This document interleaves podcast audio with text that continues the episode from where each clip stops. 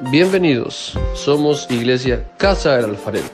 Recuerda que también puedes seguirnos por Instagram, Facebook y YouTube. Hoy tenemos un nuevo consejo de la palabra de Dios. Te invitamos a escucharla. Vamos entonces a, a iniciar con, con el tema o la serie que hemos traído durante, durante estos dos domingos y este sería el tercer domingo y la serie se llama ¿Cómo puedo armar mi rompecabezas? Quiero animarlos a que pongan su celular en modo avión, como decíamos en el anuncio anterior, para que nada le interrumpa, para que no le entre un mensaje, para que no esté ahí alguien interrumpiéndole.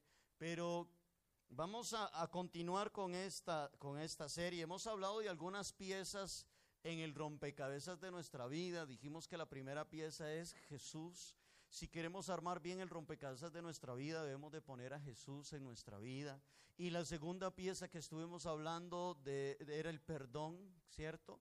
Pues mucha gente sí pone a Jesús en su rompecabezas, pero les cuesta poner la pieza del perdón, ¿verdad? Y muchos dicen, amo a Jesús, quiero a Jesús, yo sé que Él está conmigo y que Él me cuida, pero no puedo perdonar. No puedo perdonar a aquel, no puedo perdonar a aquella, no puedo perdonar. Y esa pieza a veces cuesta ponerla, pero hay que ponerla. ¿Cuántos dicen amén? Si queremos ir armando bien el rompecabezas de nuestra vida. Y el domingo pasado estuvimos hablando que la otra pieza de nuestro rompecabezas es la oración. Cuán importante es la oración en nuestra vida. Y lo otro, la, la cuarta pieza que estuvimos hablando fue la palabra de Dios, la escritura. Hoy Vamos a ver otra pieza, o si el tiempo nos, nos, nos, lo permite, vamos a ver otra pieza que es, una de ellas es el pecado. Apartarse del pecado. Ahí usted lo tiene en sus notas. Apartarse del pecado es una de las piezas importantes que usted tiene que agregar también, que tiene que poner ahí en el rompecabezas de su vida. Aleluya. Hay personas que quieren ordenar sus vidas y eso es muy bueno, eso es una muy buena iniciativa, pero tiene que irlo armando bien, tiene que irle poniendo las piezas correctas. Y esta es una de las piezas, apartarse del pecado. Bueno, quiero hablar un poco sobre el pecado, porque el pecado es lo que ha destruido la vida del ser humano. Desde que Adán y Eva pecaron, el pecado vino a desarmar, a desordenar la vida del hombre. El pecado ha destruido matrimonios, el pecado ha destruido a las vidas de muchas personas, el pecado ha traído muchas enfermedades de transmisión sexual, el pecado de la codicia ha llevado a la gente a matarse entre ellos el pecado de la mentira, el pecado del odio, el pecado del resentimiento, y ha carcomido el pecado la vida del, del, ser humano. Por eso ahí en una pequeñita nota en sus apuntes tiene, el pecado siempre trae qué? Sí, el pecado siempre trae desorden. El pecado nunca va a ordenar la vida de un hombre, ni la vida de una mujer. Cuando hablo de hombre estoy hablando de ser humano. El pecado nunca va a ordenar. Hay hombres que dicen, voy a hacer esto, creyendo ellos que van a ordenar las cosas y lo que van a hacer es desordenar más las cosas. Me voy a ir con otra mujer porque con esta no puedo vivir más y hacen peores las cosas. Me voy a hacer esto y hacen, otros dicen, me voy a ir a tomar para ver si acaso me desestreso y lo que hacen es empeorar más las cosas. El pecado es desorden. Nunca el pecado ha traído orden. Es el pecado el que ha separado al hombre de Dios. El pecado ha hecho un muro, una barrera entre Dios y el hombre. El pecado del hombre fue el que llevó a Cristo hasta la cruz. No fueron los romanos. No fueron los romanos los que clavaron a Jesús. No fue el pueblo de Israel, no fueron los judíos tampoco fue el pecado de la humanidad, fue el adulterio, fue la fornicación, fue la inmoralidad sexual, fue la mentira, el odio, la falta de perdón, etcétera. Todo esto fue lo que llevó al Señor a morir en la cruz. No fueron los romanos los que lo clavaron, fueron sus pecados y fueron mis pecados. No fueron los romanos los que lo azotaron, fueron los pecados suyos y los pecados míos los que azotaron al Señor. Quiero que me acompañe a, Isaías capítulo 53, en su Biblia 53, 5 de el libro de Isaías. Gracias. Isaías 53, 5 dice, mas él, el profeta Isaías hablando de Jesús, dice, mas él fue herido por nuestras rebeliones, molido por nuestros pecados. El castigo de nuestra paz fue sobre él y por su llaga fuimos nosotros curados. Le voy a hacer unas preguntas que usted las va a encontrar en el mismo texto bíblico. Herido por nuestras rebeliones. Pregunto, ¿quién lo hirió? ¿Quién lo hirió? Nuestras rebeliones. Es decir, nuestra desobediencia, nuestro orgullo fue quien hirió al Señor. Y según el texto, dice que Él fue molido por nuestros pecados. ¿Por causa de quién el Señor quedó molido en la cruz? ¿Por causa de los, de quién? Diga, de mis pecados. Por culpa mía. Por culpa mía el Señor quedó molido en la cruz y por culpa mía Él fue herido y azotado. Así que no fueron los soldados los que dejaron el cuerpo de Jesús molido fueron nuestros pecados. Es verdad que los soldados lo azotaron, ¿cierto? Pero cada azote era por nuestra culpa. Cada azote que recibió el Señor fue por la culpa de todos los pecados que nosotros cometimos e íbamos a cometer. Pero a pesar de todo lo que nosotros le hicimos al Señor, Isaías dice que por sus llagas fuimos nosotros sanados. Es increíble recibir del Señor sanidad cuando Él está muriendo en la cruz por causa de nosotros. Es decir, que a pesar de que está muriendo, a pesar de que está sufriendo, a pesar de que está siendo molido, por mi culpa, todavía recibo de Él misericordia. Todavía recibo de Él gracia y amor. Quiero que veamos algunas características del pecado. Punto número uno, el pecado nos alcanza. Pónganlo en sus notas, el pecado nos alcanza. Leamos números capítulo 32, versículo 23. El pecado nos alcanza. Números 32, 23 dice así. Mas si así no lo hacéis, he aquí habréis pecado ante Jehová. Y sabed que vuestro pecado, ¿qué dice? Vuestro pecado os alcanzará. Estas son las palabras de Moisés para los hijos de Rubén y para los hijos de Gad. Los hijos de Rubén y los hijos de Gad habían llegado a un acuerdo con Moisés y habían hecho un acuerdo con Dios y con Moisés. Y ellos le dijeron a Moisés, nosotros nos queremos quedar aquí a este lado del río Jordán, porque ellos tenían ganado y vieron que había buen lugar para mantener ahí sus ganados. Y le dijeron, nosotros no queremos cruzar al otro lado del Jordán. Moisés le dijo, no es bueno que ustedes se queden en este lado y sus hermanos vayan a la batalla. Entonces ellos le dijeron, nosotros vamos a la batalla. Y hasta que terminemos de conquistar con nuestros hermanos, no nos iremos de estar al lado de nuestros hermanos. Pero una vez que termine la batalla, nos vendremos para acá construiremos nuestra ciudad, construiremos, y, Moisés les dijo, que así sea, pero si ustedes no cumplen lo que ustedes están diciendo, se las verán con el Señor y el pecado a ustedes los alcanzará. Amén. Aleluya. Escúcheme. El pecado tarde que temprano nos va a alcanzar. El pecado tarde que temprano alcanza a la persona. El ser humano piensa que él puede andar por la vida haciendo lo que le da la gana. El ser humano piensa que se va a salir con la suya. Pero no es así. No es así. En algún momento de la vida le va a venir la factura del pecado y le va a decir, tome, aquí está, tienes que pagar por todos los pecados que cometiste. ¿A cuánto les han pasado la factura? A mí también. Yo he tenido facturas que pagar ¿Cuántos alaban al Señor? Amén. Porque el pecado sí nos alcanza. Así como las bendiciones de Dios nos alcanzan, como dice Deuteronomio capítulo 28, Deuteronomio capítulo 28 dice que las bendiciones de Dios nos alcanzan. Es decir, yo no ando detrás de ellas, ellas vienen y me alcanzan a mí. Pero de igual manera, el pecado me alcanza también. El pecado lo va a alcanzar a usted algún día. El que miente, el que roba, el que engaña, el adúltero, el fornicario, etcétera, piensa que se van a poder salir con la suya, pero así no es tarde que temprano el pecado lo alcanzará. Sansón pensaba que él se podía salir con la suya, ¿verdad que sí?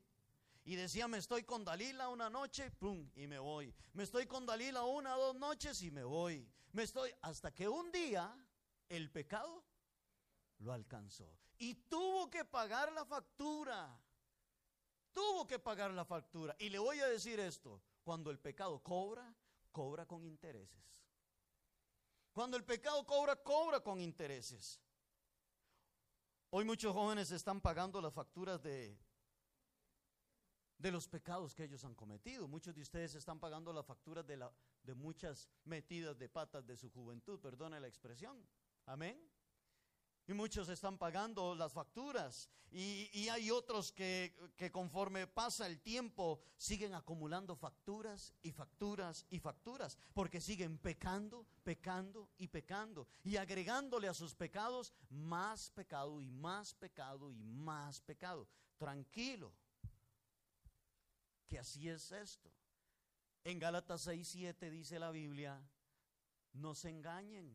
Dios no puede ser burlado todo lo que el hombre siembra, eso recoge. Eso dice Gálatas 6.7. Si quiere lo anota por ahí, pero usted no lo tiene. Pero eso dice Gálatas 6.7. Dice, no se engañen. Oiga lo que dice. Dios no puede ser burlado. Pregunto, ¿podrá alguien burlar a Dios? ¿Podrá alguien engañar a Dios? ¿Podrá alguien hacerle una jugada a Dios que él no se dé cuenta? No hay nadie que pueda engañar a Dios. Dice, Dice la Biblia, Dios no puede ser burlado. Todo lo que el hombre siembra, eso va a recoger, tarde que temprano. Mire, lastimosamente, hoy en día hay personas con cirrosis por causa de una vida de alcoholismo. Esa es la factura de su desorden de pecado. Hay otros, hay otras personas que lamentablemente tienen cáncer de pulmón por una vida de nicotina, por una vida de andar fumando. Hay hombres y mujeres que tienen sida por una vida de desorden sexual. Amén. Y esa es la causa de qué? Del pecado. Porque el pecado tarde que temprano va a alcanzar a la persona. Lea conmigo ese texto de Proverbios 14:9. Recuerde que usted puede ir adelante de mí. No espere que yo diga el texto para ir a buscarlo, ahí usted lo tiene. Proverbios 14, 9 dice, los necios, ¿qué dice? Se mofan de, del pecado, mas entre los rectos hay buena voluntad. Mire, yo no sé usted, pero yo he escuchado hombres mofarse del pecado. Los he escuchado. He escuchado hombres y he escuchado mujeres cómo se jactan del pecado. Viera, me fui con una mujer anoche y la dueña está detrás del palo, dicen. Y la esposa ni se da cuenta, no, hombre, la otra vez viera, le robé y le hice unos toques ahí. Y ellos se jactan, se mofan de lo que hacen. Cuentan sus historias sexuales como la gran cosa. Otros cuentan cómo les robaron dinero a otros. Otros se jactan de cómo engañaron a otros. Yo no sé si usted ha escuchado o quizás usted también era así. Que se jactaba y que se mofaba y que exponía sus pecados como que se hubiera hecho la gran cosa. Ellos se ríen hoy, pero mañana, mañana van a llorar. Mañana estarán llorando. Disfrutan hoy, pero mañana estarán hechos una calamidad. Esto es la realidad de el pecado. Amén. Esta es la realidad. Porque así es el pecado. Te pone todo en una bandeja de oro, pero luego te pasa la factura de ese plato que usted se comió. Amén. Te lo pone todo ahí en bandeja de oro. El pecado no perdona. ¿Cuántos dicen amén? El pecado no perdona. Pero el texto dice que en aquellos que hacen lo recto, en aquellos que temen a Dios, está el deseo de hacer la buena voluntad. Está el deseo de hacer lo correcto. Amén. Está el deseo de honrar a Dios. El que peca, porque todos los que estamos aquí somos pecadores, ¿cierto?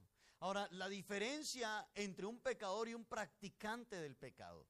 Primera de Juan dice que el que practica el pecado es del diablo. Eso dice Primera de Juan. ¿Quién es el que practica el pecado? El que se deleita en el pecado, el que se mofa, como dice Proverbios, el que se jacta, el que se deleita, el que planea el pecado. Él es un practicante del pecado.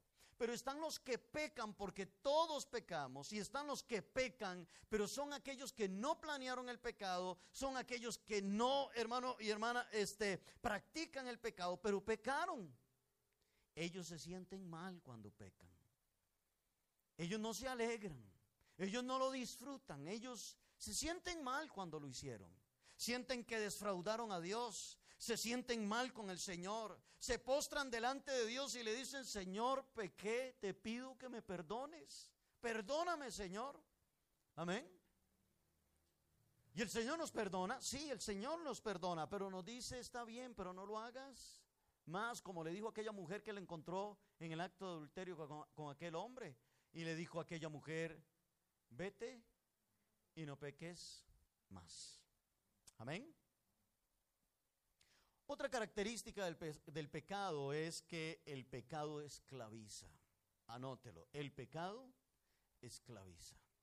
Eso hace el pecado. El pecado esclaviza a la persona. En Juan 8:34, Jesús dijo estas palabras. Dice, Jesús le respondió diciendo, de cierto os digo que todo aquel que hace pecado, ¿qué dice? Dice que es esclavo del pecado. El que hace pecado, esclavo es del pecado. Mire, yo he visto personas querer ser libres del pecado. Yo los he visto. Los he visto llorar, queriendo ser libres del pecado. Porque están atrapados ahí y no pueden ser libres porque están intentando ser libres del pecado en sus propias fuerzas. La Biblia dice, si el Hijo os libertare, seréis verdaderamente libres. Cuando Dios hace una obra, la hace, no las hace a medias. Dios no pega remiendos. Cuando Dios liberta a alguien, lo liberta. Dice, si el Hijo os libertare, seréis verdaderamente libres. El alcohólico quiere dejar de tomar. Yo he visto hombres llorando temblando al día siguiente después de una borrachera. Llorando. Mire, aunque usted no lo crea, pero yo una vez vi a un hombre que no podía coger la copa de guaro, de licor, porque se le caía, de tanto que temblaba la mano, se le regaba el licor. Aunque usted no lo crea, otro hombre le amarró aquí un pañuelo y por aquí, y este hombre jalaba aquí y subía la mano y se tomaba el trago. He visto a otros ayudándole al otro a poderse tomar el trago. Vi a un hombre caer al suelo después de haberse pegado un día anterior una gran borrachera y de venir de días de borrachera. Lo vi a un hombre asustado, lloraba porque sus dedos se le estaban torciendo en ese momento. Y ellos, él trataba de enderezárselos y él decía, ¿qué me está pasando? ¿Qué me está pasando? Ah, estaba teniendo una reacción de tres días, de una semana de alcoholismo. He visto hombres querer ser libres del pecado. He visto hombres querer dejar de fumar. ¿Cuántos dicen amén? Y han habido planes y han habido proyectos. Conocí un hombre que tratando de dejar de fumar se comía un montón de popis durante el día. Y se metía un popi se lo terminaba y cuando al día más tarde le daban ganas de fumar, abría otro paquete de pop y se lo metía entre la boca. Porque él era esclavo del cigarro, aquel es esclavo del, del alcoholismo, aquellos son esclavos del adulterio, hay otros que son esclavos de la mentira, del odio, del rencor y aún así sucesivamente. Amén. Cuando Jesús dijo que la persona es esclavo del pecado, Jesús quiso decir que la vida de aquella persona le pertenece al pecado. Le pertenece al pecado. Sus pensamientos, sus emociones, su corazón, todo su ser es esclavo del pecado. ¿El pecado que hace? Esclaviza. El pecado esclaviza. Es esclavo del pecado. El pecado lo domina. Amén. El pecado tira a la persona para un lado, la tira para el otro, lo revuelca aquí, lo revuelca allá, lo levanta, lo vuelve a tirar. Y el pecado ha revolcado a muchos hombres y a muchas mujeres en su esclavitud del pecado. Amén. Aleluya. La otra característica del pecado es que el pecado el pecado trae muerte. El pecado trae muerte. Por eso en la pieza del rompecabezas de su vida usted tiene que poner apartarme del pecado. Esa es una pieza. Romanos 6:23 dice, porque la paga del pecado es muerte, mas la dádiva o el regalo de Dios es vida eterna en Cristo Jesús, Señor nuestro. El pecado trae una muerte espiritual y el pecado trae una muerte física. Amén. Es una muerte eterna. El pecado llevará a la gente, si no se arrepiente, el pecado lleva a la gente a una muerte eterna en el infierno. Amén. Por toda la eternidad. Pero eso Dios no es lo que quiere para usted. Dios no quiere que usted se vaya por una eternidad al infierno. El Señor quiere que usted tenga vida y que una vida eterna y la pases con Él en el reino de los cielos. El texto dice, mas el regalo de Dios o la dádiva de Dios, ¿qué es? Vida eterna en Cristo Jesús, Señor nuestro. Él no tiene para usted muerte, el Señor tiene para usted vida si no me equivoco, en Juan 10, 10 creo que es, donde dice que el diablo vino para matar, robar y destruir, dijo Jesús. Dice, pero yo he venido para que tengan vida y para que la tengan en abundancia. Una de las cosas que el pecado quiere hacer con usted es matarlo, es destruirlo, destruir su hogar, destruir su vida, destruir a sus hijos. Eso es lo que quiere hacer el pecado. Y quizás hoy podríamos decir, no, así estamos bien. Mire, no se confíe, porque el pecado cobra. Tarde que temprano vamos a pagar. El pecado esclaviza y el pecado trae muerte. Usted no puede jugar con fuego porque te vas a quemar tarde que temprano. ¿Cuántos dicen amén? Tarde que temprano usted se va a quemar. Otra característica del pecado es que el que oculta un pecado no le va a ir bien.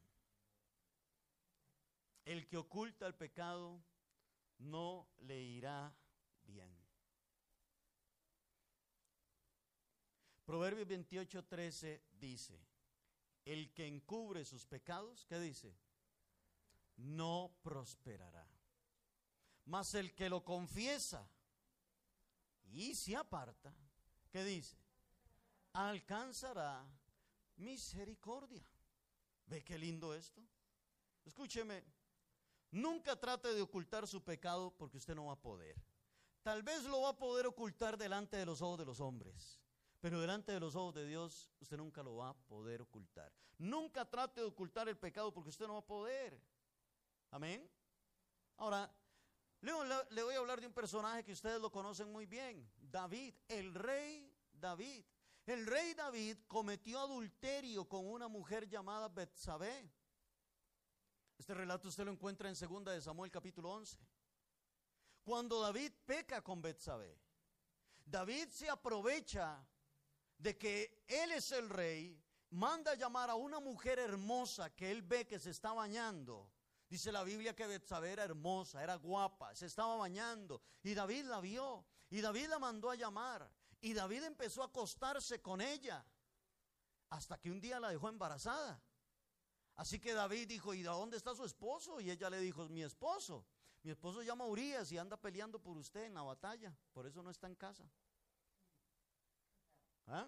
Así que Urias andaba dando su vida por David y David se le estaba llevando a la esposa y la dejó embarazada David. Y cuando David vio que Betsabé había quedado embarazada, dice David, ahora sí, ¿qué hago? ¿Cómo va a quedar embarazada si su esposa está allá? Todavía eso no lo han inventado. Amén. Así que David, ¿qué hizo? Mandó a llamar al esposo.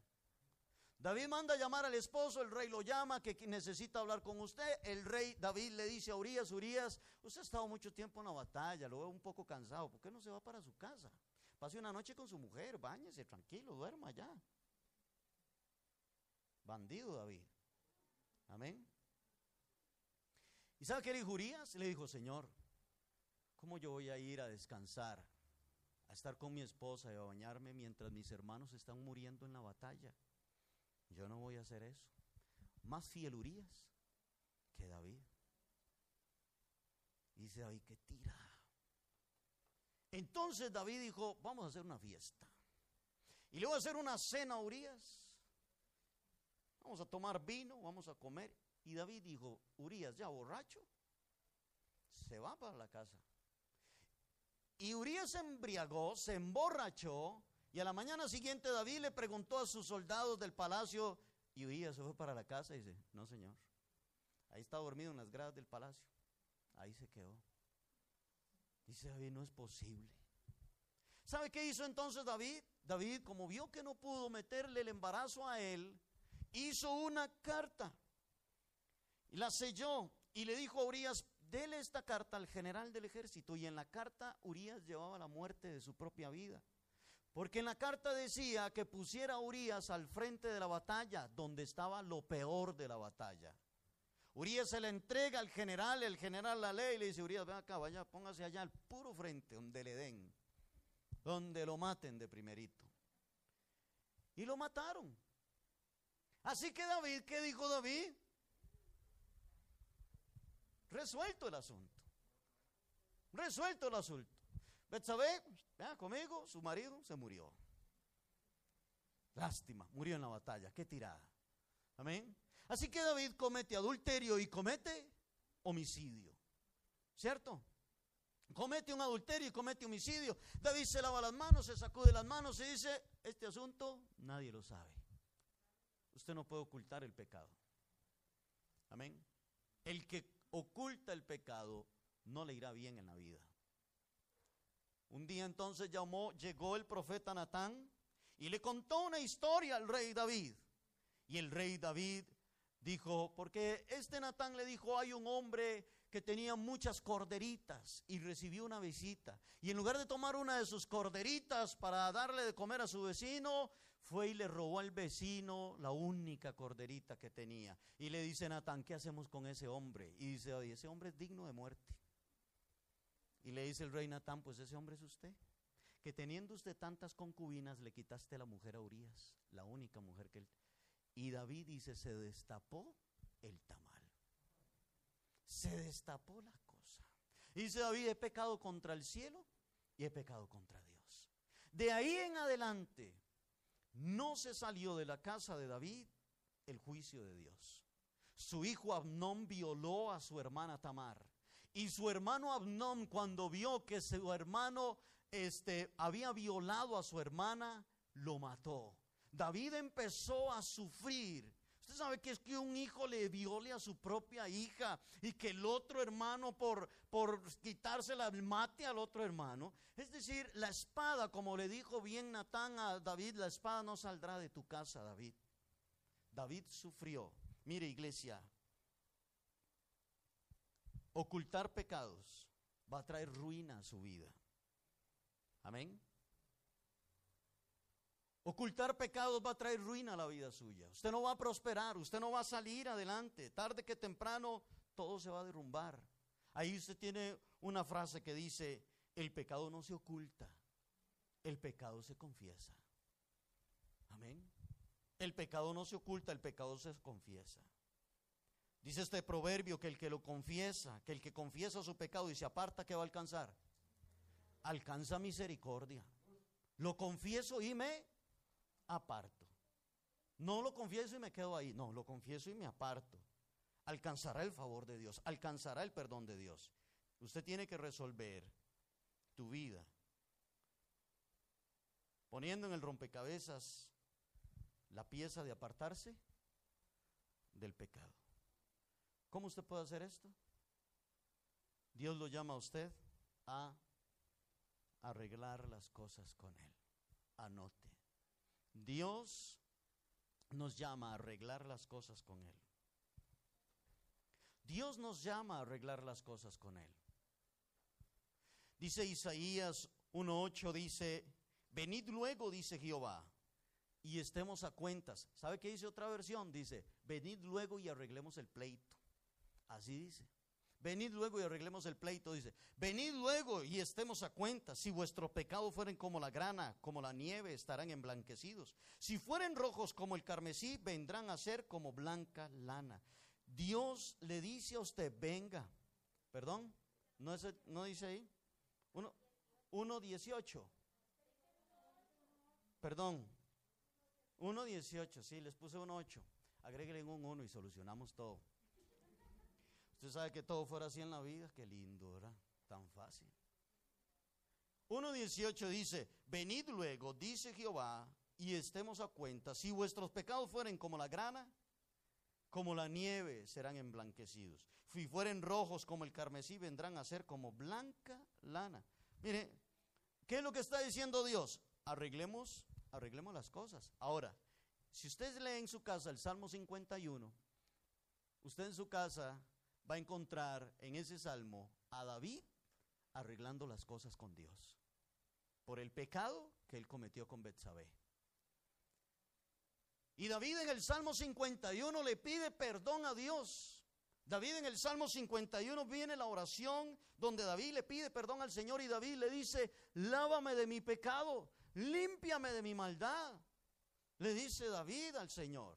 Y David le dice, un corazón contrito y humillado, tú no lo desprecias, Señor. Si usted se acerca de todo corazón delante de Dios y le pide perdón por sus pecados, Dios lo hace. ¿Cuántos dicen amén? Él lo hace. Él a usted lo perdona. Él a usted le lava, le limpia. Eso siempre, eso sí, usted siempre va a pagar. ¿Cuántos dicen amén? Siempre va a pagar aquí el desorden que usted cometió. ¿Están aquí conmigo? Amén. Porque David le pide perdón a Dios y Dios lo perdonó. Pero David tuvo que pagar las consecuencias de su pecado. No cree que usted porque le pidió perdón a Dios no le vendrán consecuencias. No, sí, las consecuencias, el pecado siempre lo va a alcanzar. El pecado, esa factura usted siempre. Pero, ¿qué es lo importante? Que el Señor va a estar ahí con usted para darle fuerzas, para darle sabiduría, para fortalecerlo, para poder, que usted pueda seguir adelante. Quiero que veamos la otra pieza en el rompecabezas y dejemos esta pieza de apartarnos del pecado. Porque la otra pieza del rompecabezas que para mí es sumamente importante son las relaciones. Las relaciones. Es otra pieza importante en el rompecabezas de la vida suya. Mire, escúcheme y póngame mucha atención aquí, porque también esto es de suma importancia. Nuestras relaciones de amistades Nuestras relaciones de amistad son importantes a la hora de ir armando nuestro rompecabezas de la vida. A veces la gente dice que no, pero las, las amistades influyen mucho, ¿cierto o no? A veces la gente dice que no, pero sí. Las amistades influyen mucho en nuestra vida. Amén. Muchas veces nuestras amistad, con, nuestras amistades ah, hablamos temas personales o situaciones que estamos pasando. Hablamos con nuestras amistades, hablamos con ellos cómo nos sentimos, qué estamos haciendo, qué negocio quiero hacer, qué plan quiero hacer. Miras que quiero hacer esto, mira que quiero ir allá. Y hablamos y conversamos con nuestras amistades. Y hasta muchas veces hablamos con nuestras amistades, nuestros sentimientos, etcétera. Y en la mayoría de los casos nuestras amistades nos dan consejos. ¿Cuántos dicen amén? Muchas veces nuestras amistades nos dan consejos. Usted tiene que tener cuidado con quien camina. si quiere armar bien el rompecabezas de su vida. Tiene que tener cuidado con quién camina. Tienes que tener cuidado con quién pasas el tiempo, con quién conversas. Usted tiene que tener mucho cuidado. Vea lo que dice Proverbios 13, 20. Proverbios 13, 20 dice, el que anda con sabios, sabio será. Mas el que se junta con necios, ¿qué dice? Será quebrantado. Mire, la palabra de Dios es real. Si usted se la quiere jugar, juéguesela. Pero si usted se junta con necios, usted será quebrantado. Pero si usted se junta con sabios, amén, entonces usted será un sabio. Si verdaderamente usted desea empezar a armar bien el rompecabezas de la vida suya, va a tener que cambiar a sus amistades. ¿Me están escuchando? Va a tener que cambiar amistades. Yo un día, hace más de 20 años, decidí empezar a armar el rompecabezas de mi vida. Y una de las cosas que tuve que hacer fue dejar mis amistades del mundo. Tuve que hacerlo. Porque si no, no iba a poder armar el rompecabezas. Amén. Tuve que hacerlo. Amén. Y tuve que empezar a andar con nuevas amistades. Amistades que me motivaban a buscar de Dios. Amistades que me daban consejos bíblicos. Amistades que me decían, vamos a orar. Amistades que me decían, vamos al culto. Amistades que me decían, vamos, ¿por qué no le servimos a Dios? Y era totalmente otro idioma de las amistades que yo había tenido anteriormente, que me decían, vamos a fumar, vamos a tomar, vamos a hacer esto, vamos a hacer lo otro. Lo cambié totalmente. Eso es importante en el rompecabezas de la vida suya. Vean lo que dice 1 Corintios 15, 33. 1 Corintios 15, 33 dice, no se equivoque, la palabra es reis, no se equivoque. Las malas conversaciones corrompen las buenas costumbres. Primera de Corintios 15, 33. No se equivoque, las malas conversaciones corrompen las buenas costumbres. Si usted desea cambiar sus costumbres, va a tener que buscar personas que tengan buenas conversaciones. Porque según lo que dice la Biblia, amén, las malas conversaciones me corrompen, me dañan. Usted tiene que buscar personas que sus conversaciones edifiquen la vida suya. Que sus conversaciones sean de bendición para la vida suya. Porque las malas conversaciones que hacen corrompen, destruyen, traen malos pensamientos. Si usted se va a acercar a sus amigos antiguos, note que sea para hablarles del Señor. Amén. Y si usted se va, y si usted no se va a acercar donde sus amigos para hablarles del Señor, entonces un saludito de largo está más que bueno. ¡Hey, todo bien! Aquí vamos, pura vida. Bueno, bueno. Amén. Bueno, se cuida. Pero si me les voy a acercar y voy a pasar un ratito con ellos es porque les voy a hablar del Señor. De lo contrario, mejor ni se acerque. Alabamos a Dios. Hay algunas frases referentes a las relaciones, como por ejemplo, el que anda con lobos aullar aprende. Dime con quién andas y te diré quién eres. Amén. Quiero que anote esto. Mi mejor relación de amistad es Dios. Mi mejor relación de amistad es Dios. Mire, en Dios usted puede confiar al 100%. Usted a Dios le puede contar todo lo que usted está pasando y Él no se lo va a contar a nadie. Amén. Usted puede hablar con el Señor en cualquier momento y Él va a estar así, Él va a estar ahí. Escúcheme, de Dios usted recibe los mejores consejos. Dios va a ser su amigo fiel, que aunque usted le sea, usted le sea infiel a Él, Él siempre va a estar ahí, fiel. Dios a usted nunca le va a dar la espalda, aunque usted le dé la espalda a Él. Dios es su amigo fiel. Amén. Dios no va a murmurar de usted. Dios no va a chismear de usted a espaldas suyas. Alabamos a Dios. Y si usted se equivoca, y si usted se equivoca, Dios no le va a poner el zapato encima. Dios le va a decir, venga, levántese, sigamos adelante. Haga de Dios su mejor relación. Santiago capítulo 2, versículo 23 dice, y se cumplió la escritura que dice, Abraham creyó a Dios y le fue contado por justicia. Y fue llamado ¿cómo? Y fue llamado amigo de Dios. Abraham se había hecho amigo de Dios. Y Dios se había hecho amigo de Abraham. Y esto sucedió por la obediencia de Abraham hacia Dios. Por su confianza en Dios. Abraham es el único personaje del Antiguo Testamento que recibió este título, amigo de Dios. Ningún otro, ningún otro personaje del Antiguo Testamento recibió, hermano y hermana, ese título, solo Abraham. La amistad entre Dios y Abraham se menciona en Segunda de Crónicas 27, se menciona en Isaías 41:8 y se menciona aquí en Santiago capítulo 2 versículo 23. La pregunta es, ¿qué tengo que hacer para tener una relación de amistad con Dios? Jesús nos da la respuesta. En San Juan capítulo 15 y en el versículo 14 dice Jesús, vosotros sois mis amigos si hacéis lo que yo les mando. ¿Cuántos quieren hacer amigos de Dios? ¿Cuál es el requisito? Hacer lo que Él manda, hacer su voluntad, hacer lo que Él dice. Pero Dios sí está dispuesto a ser tu mejor amigo. ¿Cuáles son tus relaciones? ¿Quiénes son tus amistades? Va a tener que usted decir, mejor termino con esta amistad porque no edifica mi vida. Mejor termino. Ahora, cuando les digo terminar, no significa que usted va a ser odioso, repugnante con esa. No, no. Estoy diciendo que entonces mejor yo voy a mantener una distancia.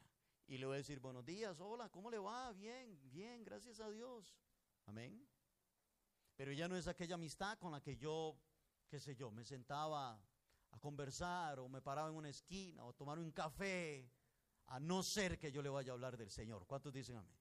A no ser que yo le vaya, lo vaya a evangelizar y le vaya a hablar del Señor. Si usted obedece a Dios, si usted hace la voluntad del Señor, entonces usted será amigo de Dios.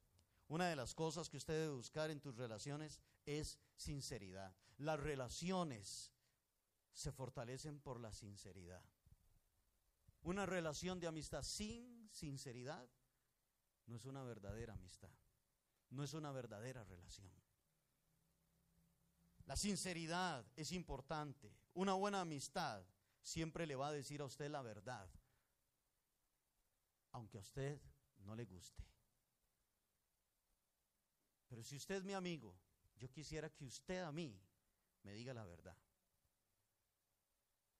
Porque hay muchos que dicen, yo soy su amigo y esto y que lo otro, y por allá se lo anda comiendo a uno, en lugar de venir y ser sincero y decirle, mire, yo a usted lo amo mucho, yo a usted lo quiero mucho, pero vieras que así, así, así. Eso se llama lealtad. Vea lo que dice Proverbios 27, 6. Dice, fieles son las heridas del que ama pero importunos los besos del que aborrece. Se los voy a leer también en la versión Palabra de Dios para todos, porque dice, más digno de confianza es el amigo que hiere que el enemigo que besa. ¿Ve qué interesante? Amén. Un buen amigo siempre le va a decir a usted la verdad aunque usted sienta que lo ha herido, aunque usted sienta que le dañó, pero es la verdad. Alabamos a Dios. Dice que las heridas de un buen amigo son heridas, ¿cómo? Heridas fieles. Heridas fieles. Amén. Pero no es así.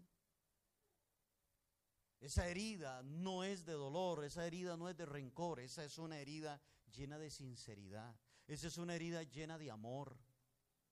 Esa es una herida llena de misericordia. A veces a nosotros no nos gusta que nos digan la verdad, ¿cierto?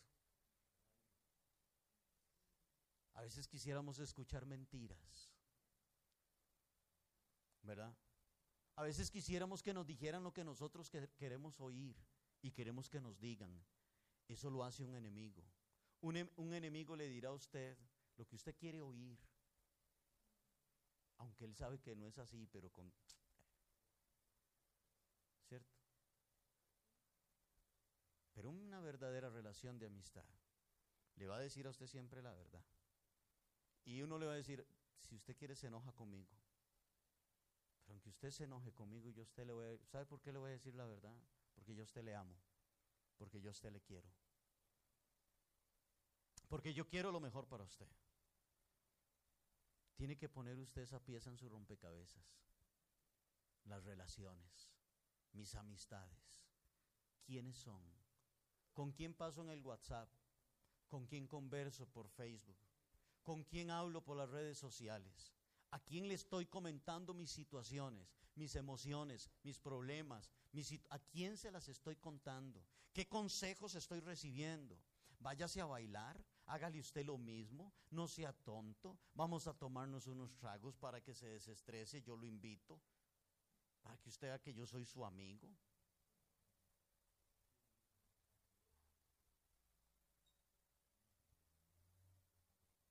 ¿Cuáles son sus relaciones?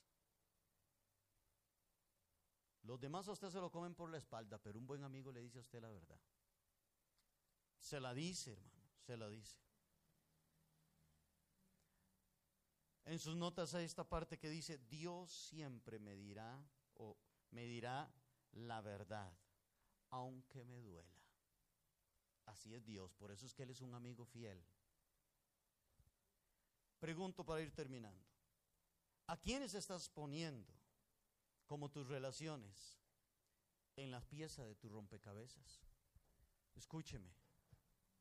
Yo he visto matrimonios destruirse por la influencia de malas amistades. Yo he visto matrimonios destruirse por la influencia de malas amistades. Deje esa vieja, no sea usted tan tonto. No ve aquella huila que le está tirando pelota. Amén. He visto matrimonios destruirse por malas amistades. ¿Con quién conversa usted? Yo he visto jóvenes rebelarse contra sus padres por malas relaciones. Los he visto. ¿Con quién pasa usted su tiempo? ¿A quién le está contando usted sus cosas? Apartarse del pecado y buscar buenas relaciones son las dos piezas que debemos de agregarle al rompecabezas de nuestra vida si lo queremos ir armando bien.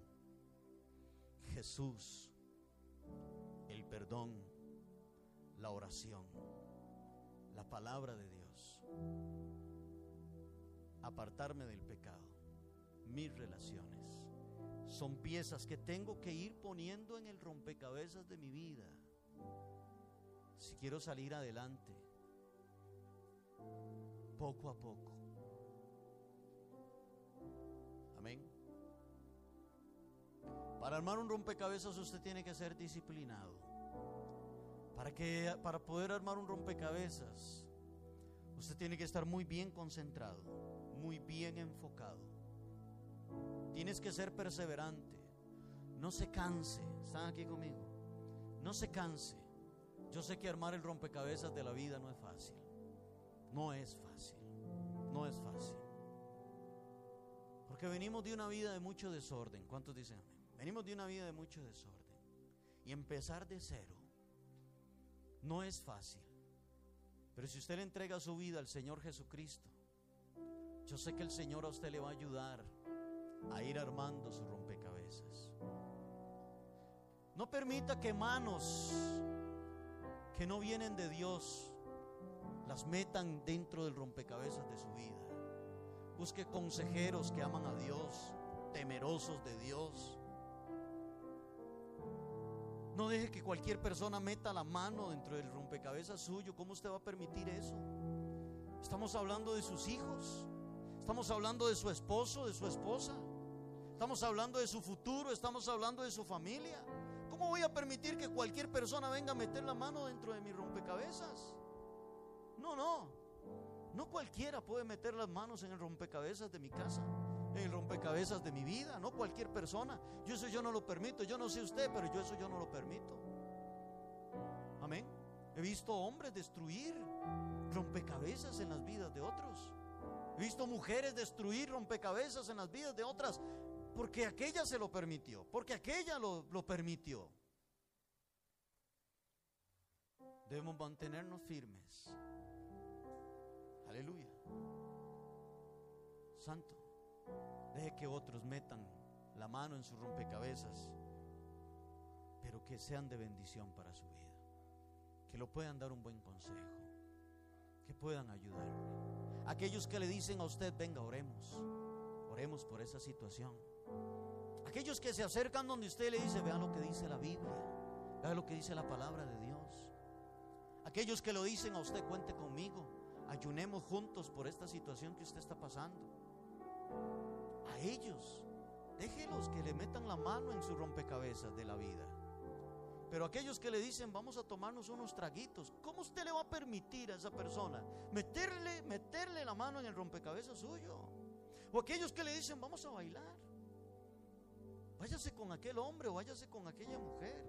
¿Cómo usted le va a permitir meterle las manos en el rompecabezas de su vida? ¿Cómo va a dejar usted a sus hijos en las manos de ellos? ¿Cómo va a permitir usted que ellos sean quienes hagan los movimientos en el rompecabezas de la vida suya?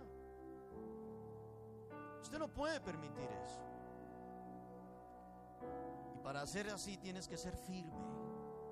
Y muchas veces, muchas veces, hasta es muy posible que vayamos a caer mal. Porque alguien puede decir, ah, ¿y ahora de qué juega? Muy santa ella, muy santo él. Amén. Pero usted le tiene que decir, no, no meta la mano. Usted no me meta la mano en mi rompecabezas. No lo haga,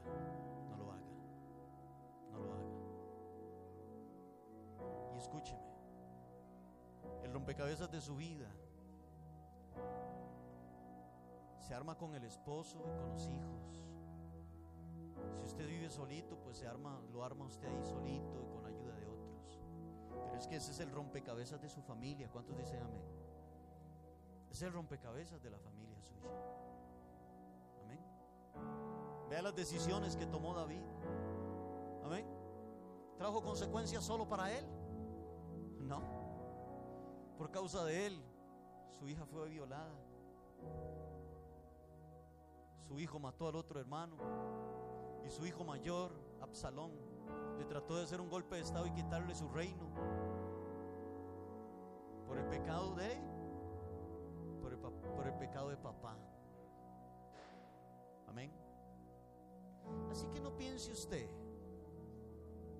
que por un desorden de vida suya, las consecuencias las va a pagar solo usted. No. La factura la pagan sus hijos. La factura la paga su esposo, la paga su esposa, sus seres queridos. Amén. Me acuerdo un día que yo iba a sacar el carro y yo tenía restricción y me dice Gaudí, no saque el carro, Jerry. Yo, Gaudí, pero yo me... No. Porque si a usted le hacen un parte, el perjudicado no es solo usted. Perjudicada también soy yo. Porque en la casa vamos a ver cómo tenemos que sacar ciento y resto de mil de colones para poder pagar esa, esa parte. El perjudicado no es solo usted. Y me metió los frenos mi esposa. Y yo dije, tienes razón. Amén. Así son con las decisiones que tomamos en nuestra vida, iglesia. No solo yo, no solo usted va a salir perjudicado. Arme bien el rompecabezas de su vida. ¿Cuántos dicen amén? Y si el esposo tiene que parársele firme a sus hijos y mamá, páresele firme. Dígale, no, señor. Aquí hay un desorden y vamos a ordenar este rompecabezas. Y si la esposa se le tiene que parar firme, como aquel día que Gaudí me dijo, no, no saque el carro. Entonces la esposa se le tiene que parar firme a su esposo. Y si es el esposo a la esposa. Que estamos hablando del rompecabezas de nuestra familia. ¿Cuántos dicen amén? ¿Cierto? Que el Señor nos ayude a seguir adelante. No se canse, no renuncie. Siga adelante, armando su rompecabezas. Pongámonos de pie, oremos, demos gracias al Señor. Que el Señor haga cosas grandes, que el Señor haga maravillas. Dígale al Señor, haz maravillas, Señor. ¿Qué le parece si en esta mañana usted hace esta oración conmigo y le dice al Señor, Señor, perdona todos mis pecados. Reconozco, Señor, que he pecado, que te he fallado, Dios. Dice tu palabra, Señor, que el que confiesa sus pecados y se aparta, alcanza misericordia. Dígale, Señor, entra en mi vida. Entrégale hoy tu corazón a Dios. Y dígale, Señor, te entrego mi vida. Perdona mis pecados. Perdona mis faltas, Dios.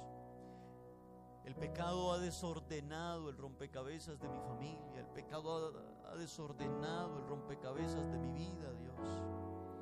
Perdóname, Señor, por mi rebeldía, por mi orgullo, por querer hacer lo que yo quiero, Señor. Perdóname, Dios, en el nombre de Jesús. Señor, bendice a esta iglesia. Bendice a cada familia, Señor, de esta iglesia. Guarda, Señor, a cada papá, a cada mamá, hijos, abuelos, nietos. Señor, bendícelos y que juntos, que juntos podamos empezar en familia a armar el rompecabezas y poner las piezas correctas, ponerte a ti primero. Luego el perdonarnos, si hay, si hay que perdonarnos entre familia. Si tengo que pedirle perdón a mis hijos, si tengo que pedirle perdón a mis padres. Y empezar a armar el rompecabezas, empezar a orar, a leer tu palabra, Señor. Empezar a buscar de ti, Dios mío. Ayúdanos, Señor, a ir armando el rompecabezas, Dios. A pedirte perdón y a renunciar al pecado. A empezar a buscar nuevas amistades. A romper con malas relaciones, Señor. Que no me animan a buscar de ti. Que no, Señor, son de bendición para mi vida. Dígale al Señor, ayúdame, Dios. Necesito tu dirección. Necesito la guianza tuya, Dios. En el nombre de Jesús. Seguiré adelante, dígale al Señor, voy a perseverar. Voy a seguir adelante, Dios. No voy a desmayar, no me voy a cansar, no voy a renunciar. Padre, en el nombre de Jesús. Seré un hombre valiente, seré un padre valiente, seré una mamá valiente. Dígale, Señor, yo seré un hijo valiente, seré un joven valiente. Dígale, Señor, dígale usted joven, yo no voy a permitir que ningún otro joven venga a meter sus manos en el rompecabezas de mi vida. Solo tú, Señor. Solo tú, Señor. En el nombre de Jesús. Señor, bendice a tu iglesia. Bendice a tu pueblo, Dios. Ponemos esta semana delante de ti, Señor. Y te pedimos, Dios, que tú nos bendigas en esta semana. Guarda nuestro país que podamos ser prudentes para poder detener los contagios, Señor. Bendice nuestro gobierno, bendice Dios a los diputados, al presidente, dale sabiduría, al ministro, al ministro de salud, a todos, Señor, al poder ejecutivo, al poder legislativo, Señor. En el nombre de Jesús, al poder judicial. Ayuda a nuestro país, bendícenos. Señor, suple trabajo. Bendice a tu iglesia.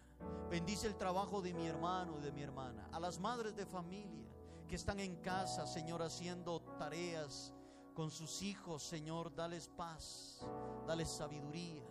En el nombre de Jesús, amado Dios. Bendice, Señor, todo lo que hagamos esta semana. Dígale a Dios. Que las palabras que salgan de mi boca sean de bendición, de edificación para otros en el nombre de Cristo Jesús.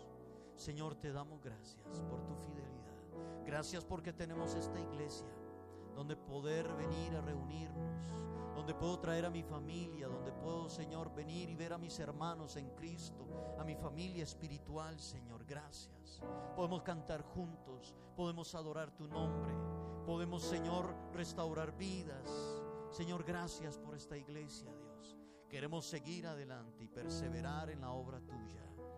Bendice Dios todo lo que hagamos, prospera todo lo que hagamos, Señor, para la gloria tuya. En el nombre de Jesús te damos gracias. Amén. Y amén. Gracias, Señor. El Señor le bendiga, iglesia, y nos vemos el martes a las 7.